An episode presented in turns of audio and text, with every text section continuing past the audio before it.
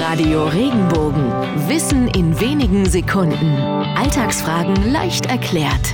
Wie ist das Eis am Stiel erfunden worden? Es gehört zu einem heißen Sommertag wie die Sonnenbrille und die kurzen Röcke. Das Eis am Stiel. Erfunden wurde es aber tatsächlich mitten im Winter. Zufällig, vor über 100 Jahren von einem kleinen Jungen. Der elfjährige Frank Apperson ließ damals in einer Winternacht seine gemixte Limonade am Fenster stehen. Als er morgens aufwachte, sah er, dass die Limonade mitsamt dem Rührstäbchen aus Holz im Glas gefroren war. In der Wärme des Zimmers begann sich später die Limonade vom Glas zu lösen. Frank zog die gefrorene Limonade am Holzstäbchen heraus und hielt, ohne es zu wissen, das erste Eis am Stiel in seiner Hand. Zunächst schenkte Frank seiner Entdeckung keine Beachtung. Einige Jahre später, als er selbst schon Vater war, erinnerte er sich an einem Sommertag an die Situation und schließlich meldete er die Limonade am Stiel sogar zum Patent an. Das Eis am Stiel war geboren.